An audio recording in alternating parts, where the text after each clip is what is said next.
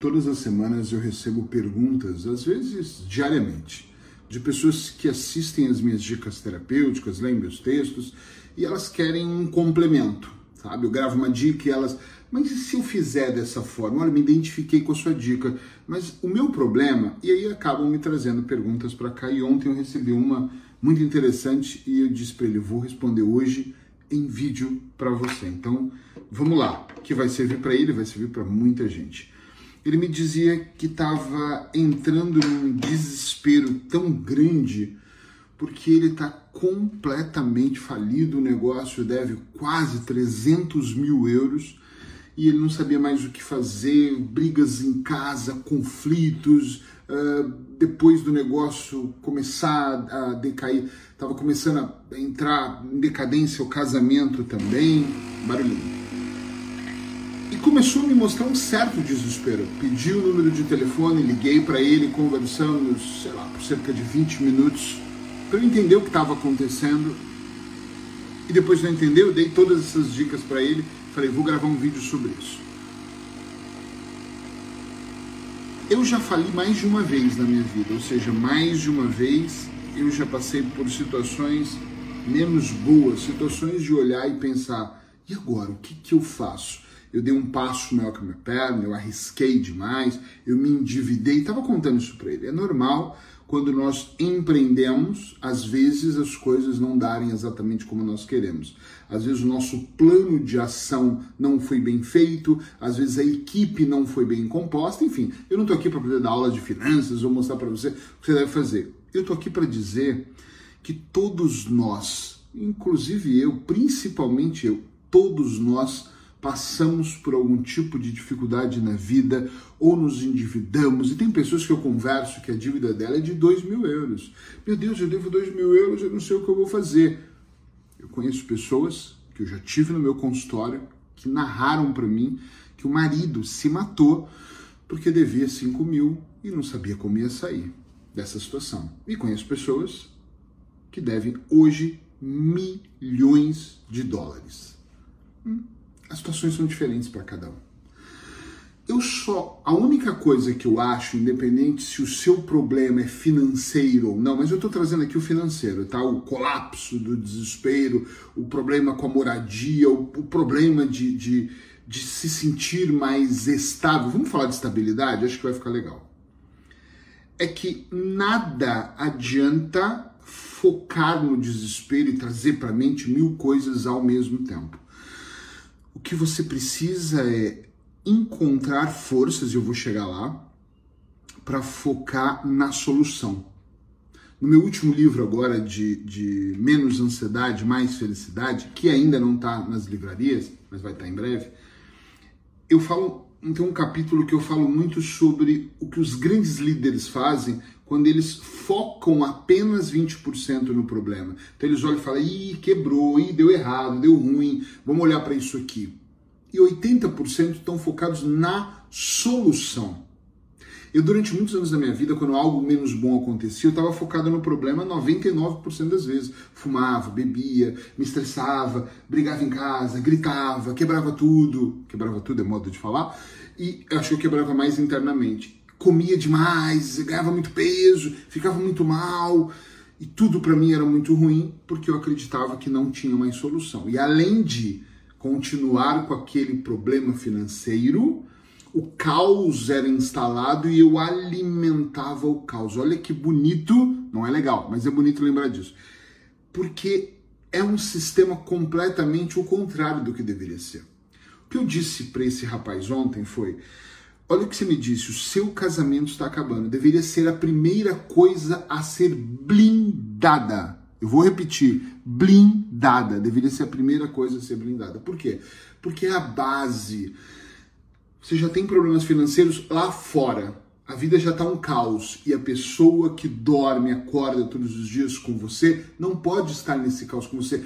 Como é que eu faço então para tirá-la do caos? Eu não disse para tirar, eu disse para você blindar. A relação tem que ser blindada, porque os dois juntos podem ir para um outro nível. Eu sei muito bem o que é estar numa relação onde um está tentando resolver coisas e outra pessoa está reclamando. Ai meu Deus do céu, acabou o dinheiro para a viagem, acabou o dinheiro para mais uma, uma, uma roupa Tá entendendo? Sim ou não?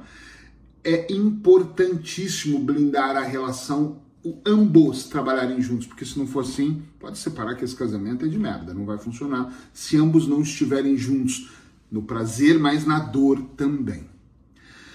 Depois disso, e na sequência disso, eu acho que a palavra é melhor, quando alguém tem problemas de instabilidade, tem que perceber qual é a maior estabilidade. Por exemplo, a casa que você mora, se você paga renda, aluguel, se é, ou paga prestação, tem que ser sua prioridade. Não, mas o fulano falou que vai me matar. Olha, ninguém vai matar ninguém. Calma. Todo mundo vai pressionar, todo mundo vai gritar, ou a maioria vai gritar, vai pressionar, vai ameaçar, vai dizer que vai te pôr na cadeia, vai dizer mil coisas. Eu já passei por isso. Sério, já mas a questão é calma. Se você não tem emoção, contrata alguém para intermediar, um advogado, um assistente, um assessor, não sei. Mas você tem que focar é, primeiro, você tem que garantir a sua sobrevivência e a sobrevivência do seu negócio. Porque se todo o dinheirinho que entrar eu saio pagando tudo, o que, que acontece? Gente, diz aí, eu não tenho capital de giro para o negócio continuar. Como eu disse, não é uma aula de finanças, é uma aula de então, então, não é nenhuma aula, né? uma dica terapêutica de blinda sua mente no estilo. Eu, por exemplo, preciso meditar de manhã, isso me acalma, preciso caminhar e correr à noite, isso solta um pouco da adrenalina. Eu até falei, ele falou para mim que fazia box uma época, eu falei, volta pro box, mas eu não tô contando. Arruma uma forma de pagar o box. De repente faz bem você dar umas pancadas ali para você aliviar o seu estresse presta atenção na forma como você se alimenta, mas principalmente como você alimenta os seus pensamentos. A conversa com ele durou 20 minutos, algo assim, mas eu digo para vocês sem medo de errar. Se você está passando por algum tipo de crise que você olha e fala, meu Deus, eu não sei como sair dela, sempre existe uma solução. Pode não ter solução imediata. Pode não ter solução agora. Talvez você vai ter que fazer escolhas. Eu vou pagar A, B, C, D vai ter que esperar. Talvez eu não vá pagar nem A, nem Z, e vou ter que me reestruturar e todo mundo vai pressionar e você vai ter que ser forte e vai ter que ganhar fôlego, vai ter que fazer uma pequena reserva, e vai ter que fazer um investimento pequeno no seu negócio. Talvez você vai precisar de um parceiro no seu negócio e talvez mesmo no meio do caos você vai precisar de um processo terapêutico. Não tenho como pagar um terapeuta. Ele falou primeiro que eu não tenho como pagar você. Então não me pague. Acompanhe as dicas terapêuticas. Leia os livros em PDFs que são gratuitos. Veja vídeos no YouTube que são gratuitos. Olha que legal. Meditar é de graça, ir para a rua caminhar, correr é de graça. Tem muita coisa que é de graça. Eu entendo que tem pessoas que não conseguem contratar, seria o ideal, um coach, um profissional para estruturar mentalmente. Não dá para fazer isso? Não quando eu quebrei, uma das vezes eu fiquei tão mal que eu procurei um coach que era conhecido, mas não era amigo, e propus para ele: olha, eu pago o dobro do que você, o dobro do que você cobra, se você me der um ano para te pagar. E ele aceitou. E ele fez um trabalho comigo de quatro, não, três meses e alguma coisa, quase quatro meses, que me ajudou imensamente eu enxergar o que eu não enxergava. E aí eu equilibrei a minha emoção e consegui sair daquela crise que eu estava.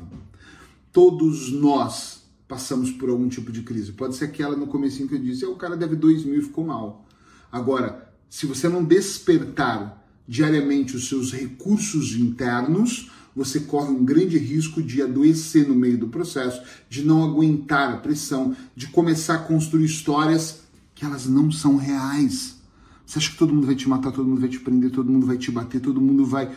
Esquece o que as pessoas pensam dialoga com as pessoas, fala com as pessoas, negocia com as pessoas, não minta para as pessoas, elas não vão gostar, mas é importante você falar, aconteceu isso. Mas faça a vida acontecer.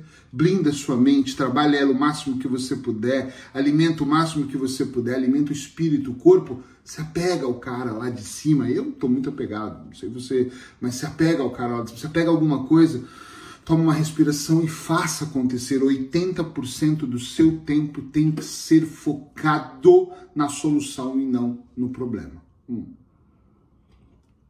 Muitas pessoas fazem o contrário. Pelo contrário, fazem como eu fazia no passado, ficam 99% no problema. Aí você vai ficar louco. Você precisa respirar solução e não só estar mergulhado no que pode acontecer. E o que pode acontecer de bom? E como você pode virar o jogo, quem pode estar junto com você, some, esteja com pessoas que vão somar, não aquelas que vão falar coisas que não muda nada a sua vida. Beijo no seu coração, espero que a dica tenha sido válida e acredite, cara lá de cima pode te ajudar.